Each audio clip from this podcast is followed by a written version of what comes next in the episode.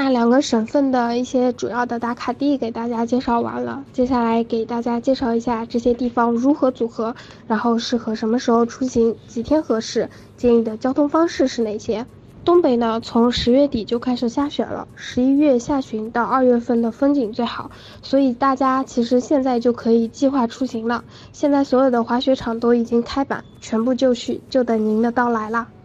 天数方面，如果您想走哈尔滨加亚布力加雪乡，或者哈尔滨加漠河、长白山一地的话，建议行程控制在四到六天。如果您想走哈尔滨加亚布力加雪乡加长白山连线的话，建议控制在六到八天。当然，如果您的时间更长的话，也可以把漠河其他的景点都加上，走个东北的全景线也不错。冬天呢，咱们是主要三个机场进出。哈尔滨太平国际机场、长春龙嘉国际机场和白山机场，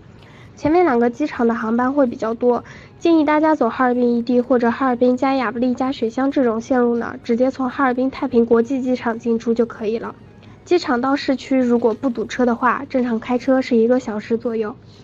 如果大家走长白山行程的话，可以选择在长春龙嘉机场进出。因为长春和吉林共用一个机场，所以无论大家是住吉林还是住长春，都需要从龙嘉机场进出。龙嘉机场到长春市区驾车大概是四十多分钟，到吉林的话，大家可以在机场换乘城际列车，只需要半个小时就能到吉林市中心。大家如果是长白山一地的行程呢，也可以在白山机场进出，直飞长白山。但是相对而言，直飞的城市比较少，价格也比较贵，很多都是万达度假区的客人会选择白山机场直飞。万达度假区呢，也会安排订班车接送机场的客人。